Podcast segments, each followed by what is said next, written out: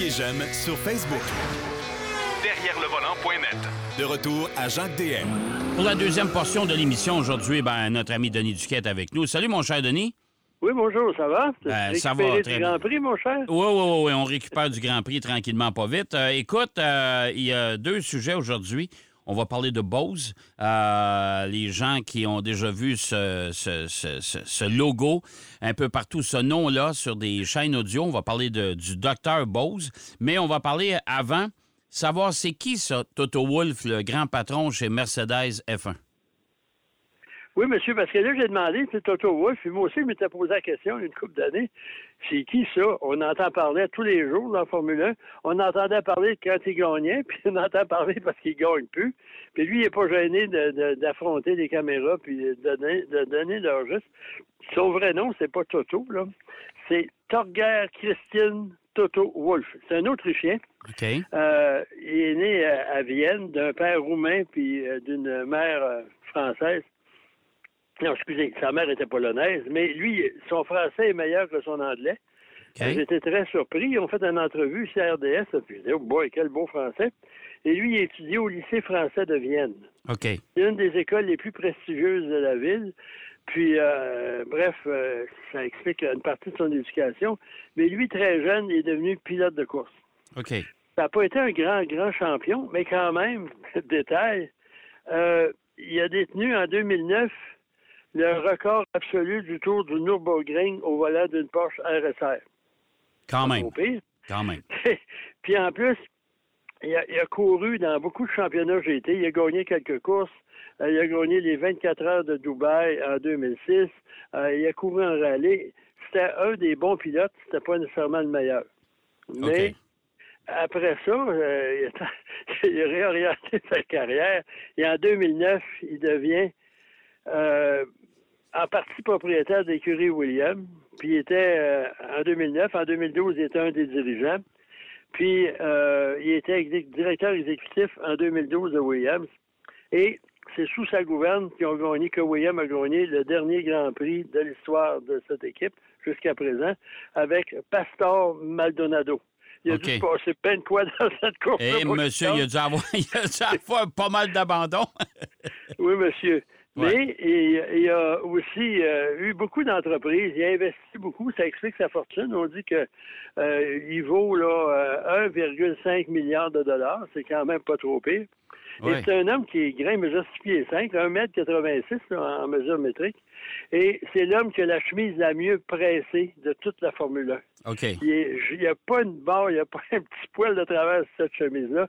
Et il a, il a investi aussi en partie dans Aston Martin. Euh, euh, il, y a, il y a- beaucoup d'entreprises. Euh, Ben, c'est un, chum, c'est un chum à Lawrence Stroll, ça. notre Ouais. milliardaire. Hein? Ouais, ben pour oui. ça que Lawrence Stroll, il ne me parle pas. Et moi non plus. Puis, en plus, il a, il a dirigé l'écurie- le, le programme ben, à un certain moment DTM de Mercedes. Il a dirigé aussi l'écurie euh, EQ en, en Formule E de Mercedes. Et D'ailleurs, il a gagné sous sa gouverne championnat des pilotes, championnat de- Bref, c'est un bonhomme qui est assez important. C'est un homme qui est un homme d'affaires. C'est pour ça que son, son grand copain de, de Christian Horner de chez Red Bull, qui, lui, je pense, quand il prononce le mot euh, Toto Wolff, il y a des boutons qui lui poussent dans le dos. Euh, il mesure 5 pieds 5 à peu près, c'est un abo, puis euh, il, a, a un bon salaire, il a 10 millions par année de Red Bull, mais quand même, euh, c'est un homme qui, euh, qui en impose. Qu'on perde ou qu'on gagne, c'est toujours lui qui, euh, qui va aux déclarations. Ouais. Puis là, qu'est-ce qui va arriver euh, cette année? Il a dit on s'est planté, puis il faut. Euh, euh, Ouais, la voiture, la voiture est mal née. La Mercedes est mal née. Mais en Formule 1, ça arrive souvent. Je regarde Ouais. quand Williams il dominait, ouais. puis ils ont changé la technologie, ils sont arrivés là, puis bingo, ça n'a jamais été. Même Ayrton Senna des années. euh, Mais la, probl- problématique de la Formule 1, quand les voitures sont, sont mal nées comme ça, c'est le problème, c'est qu'ils n'ont pas le temps de faire des essais. Alors, les essais, les essais euh, en dehors de la saison sont très, mais très limités. Alors, ils sont condamnés à travailler sur l'auto euh, pendant la journée d'essai qui précède les Grands Prix. Ouais. Et là, c'est pas assez de temps. Puis là, ça veut dire que cette voiture-là, là, cette année, la Mercedes, ils feront pas grand-chose avec. Là, apparemment, qu'ils ont corrigé une partie du marsouinage. Oui, apparemment, c'est. Ouais.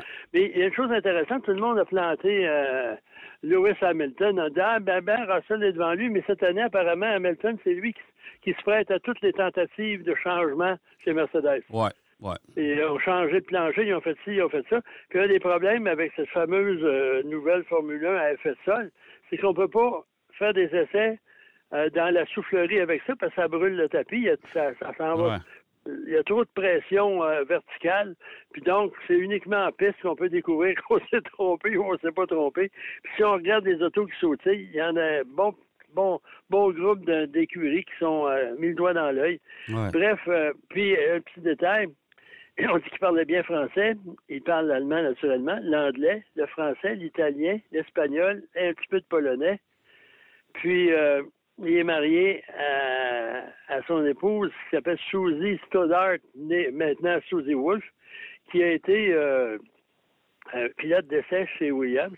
OK. Et qui maintenant s'est retiré. C'est un pilote de course euh, d'un assez bon standing qui maintenant, ben, comme on dit, la course, c'est dans la famille. Bien, c'est dans la famille, c'est sûr. Mais euh, écoute, il y, a quand même, euh, il, assure, euh, il fait un sacré bon boulot chez Mercedes, on s'entend là-dessus.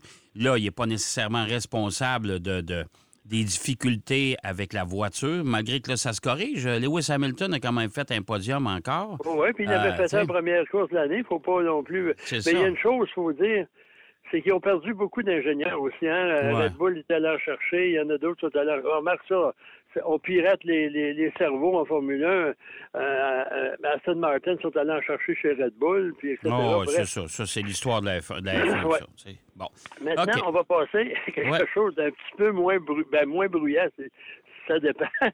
C'est Bose. La plupart des gens ont certainement pris place à bord d'un véhicule où il y avait le système audio, ça marquait Bose. Puis, puis on s'entend, Denis, là, avant que ça vienne dans les voitures, c'était déjà.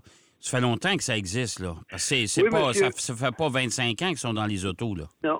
Puis c'est, en plus, c'est pas un acronyme. Je demandé aux gens, j'ai fait un petit enregistrement pour ceux qui décidaient d'en parler. Puis en plus, c'est le nom d'une personne, Amar Bose, mm-hmm. qui est un qui a un PhD en en, électricité, en ingénierie électrique. Euh, puis contrairement à son nom, c'est un nom indien, pas amérindien, mais indien de l'Inde, mais il est né au Canada. Son père, c'est un immigrant. C'est un révolutionnaire dans son pays. Il a été euh, agressé de part et d'autre. Il est venu se réfugier aux États-Unis. Puis euh, son fils était un entrepreneur né. quand il était très jeune, parce qu'il est né en 1929. Donc, pendant la Deuxième Guerre mondiale, il préadolescent, il réparait des trains électriques, il réparait des radios, il faisait un petit, business. Après ça, il a fait des études en, ingénierie et il a fait ça au MIT, Massachusetts Institute of Technology. C'est une des, écoles les plus prestigieuses dans le monde, en fait, d'ingénierie. Et il euh, en même temps, il a travaillé aussi euh, après ses études pour euh, Philips à Eindhoven, en, Hollande. Ensuite, il est allé à euh, New, Delhi, en Inde. Puis il est revenu, il a fait son PhD, puis après ça, il est allé travailler comme professeur au MIT.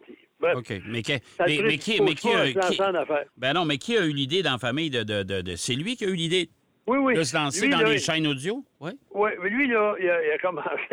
Euh, quand il, est en poste au MIT, il s'achète une chaîne audio pour la musique, une chaîne audio de haute gamme, puis il dit ça sonne mal, le son n'est pas fameux. Là, il s'est mis à développer des composantes, développer un, système de, haut-parleurs de réverbération plus, plus, plus performant, pas nécessairement plus sophistiqué. Et à ce moment-là, ben, de fil en aiguille, il a fondé une compagnie, il a commencé à, des éléments audio. Euh, il, a, breveté des choses. Il s'est lancé en affaires avec, on connaît la suite. Puis un détail avant que je l'oublie, quand il a quitté, euh, pris sa retraite, il a cédé ses, parts de Bose Corporation à MIT. OK. Donc, c'est une université de prestige qui, est en partie propriétaire d'une des, compagnies audio les plus populaires dans le monde, sans être nécessairement les plus prestigieuses. Et lui, ce qui a lui disait qu'on peut faire du, son de qualité, du son audio là, musical et de reproduction de la parole de qualité sans que ça coûte trop cher. Ça, même, je trouvais, lui, que par rapport à la qualité de beaucoup de ses produits, le prix était quand même élevé, même si le système audio fonctionnait. Oui, ben, moi, ce que j'ai toujours trouvé, Bose, c'est que, un, c'est les chaînes audio sont, sont petites. Tu sais, on achetait des radios de table, qu'on mettait dans notre cuisine, puis ça sonnait comme si on avait eu des, un système de son euh, absolument hallucinant. C'est ça, parce que lui, une des raisons, c'est surtout pour les Nord-Américains, c'est les, les basses, les basses fréquences. Puis une fois, il y avait une présentation de je sais pas quel modèle à Bose, puis là, le gars de représentant de Bose est là, puis là, c'est tous des petits haut-parleurs, puis euh, ils allaient voir, le son est extraordinaire. Pendant qu'il est allé quitter la salle, moi, j'ai débranché le caisson de grave. Oui. Puis là, il arrive, puis il faut faire jouer de la musique, ça sonne pas, pas tout.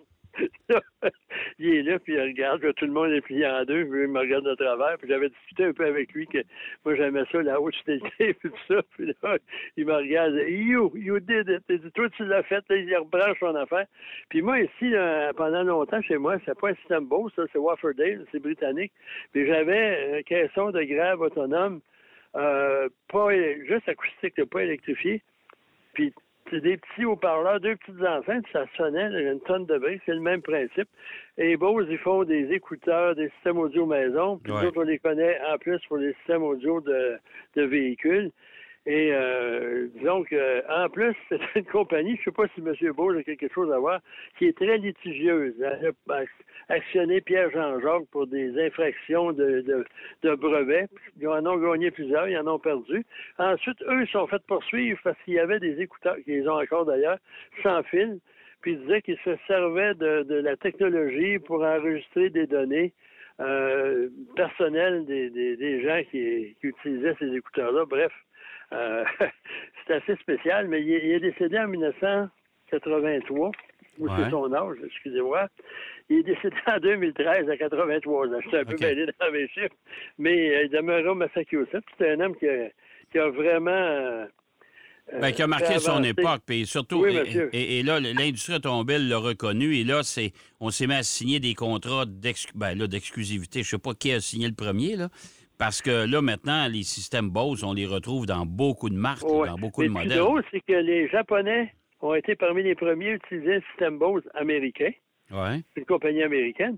Alors que dans l'esprit du public euh, de certaines générations, les systèmes audio, c'était japonais. OK. C'est assez particulier.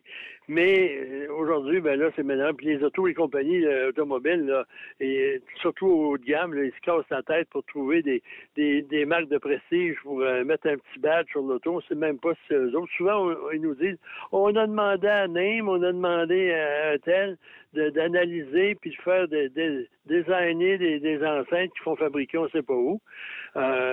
mais quand même. Mais tu sais, il n'y a pas si longtemps que ça, là, dans la radio à lampe. Oui.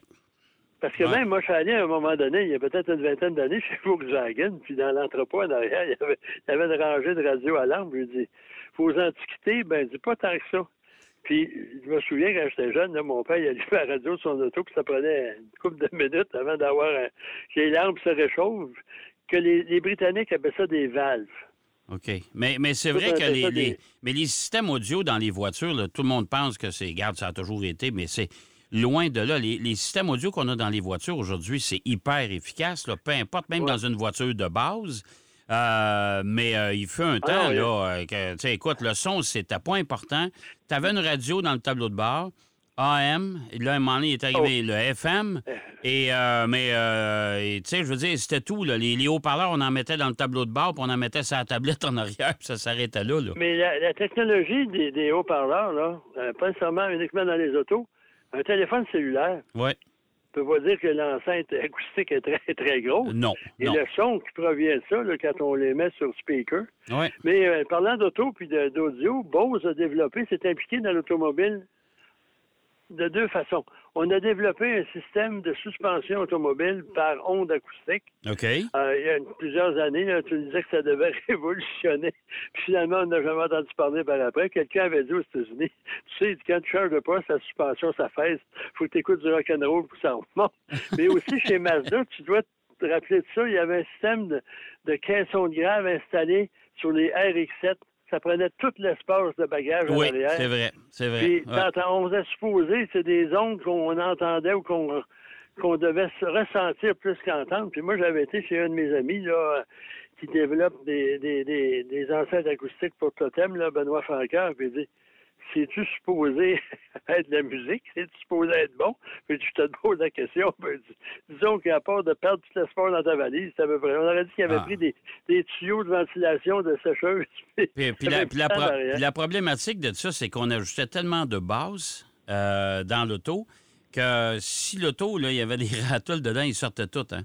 Tous les, bruits, les bruits de caisse, les, la, finition intérieure, c'était mal fixé à des places, je vais dire, c'était pas un cadeau. Il faut dire que c'est moins populaire aujourd'hui, mais à une certaine époque, là, on mettait des caissons de graves dans le coffre arrière, puis il y a plus, plus gros. Puis moi, j'avais un ami, là, il participait à des compétitions audio, là, puis quand il mettait ça, tout le système, puis il roulait, le système d'injection coupait parce qu'il n'y avait pas assez d'électricité de, pour pour alimenter le système d'injection. Mais toutes ces grosses affaires-là, souvent, ça, ça provoquait aussi des, des, des, des des bruits de caisse, parce que ça, faisait vibrer tellement le métal que ça causait des ah, impacts. c'était épouvantable, c'était épouvantable. Mais euh, M. Bose a vraiment révolutionné, puis dans le domaine de l'auto, il était un des premiers aussi à, faire des enceintes acoustiques, euh, euh, un système audio correct. pas, mal plus, pas mal plus performant que les systèmes d'antan. Hey, mon cher Denis, c'est déjà tout. Bon, ben là, on va aller écouter un petit peu de musique, puis on va se reprendre la semaine prochaine. Tout à fait, mon cher, tout à fait. Hey, merci, Denis, puis euh, fais attention Au plaisir. Bonne semaine à tout le monde. Bonne semaine. Denis Duquet qui nous parlait de Toto Wolf. Ben oui, euh, t'es un bonhomme quand même qui a fait un peu de sous euh, et qui est toujours très fier d'être à la tête de Mercedes F1 et du Dr. Bose, euh, ben oui, les systèmes, les chaînes audio qui ont fait leur, entrée dans le merveilleux monde de l'automobile. On va aller faire une pause. Au retour de la pause, on parle avec Marc Bouchard. Derrière le volant. De retour après la pause. Pour plus de contenu automobile, derrière le volant.net.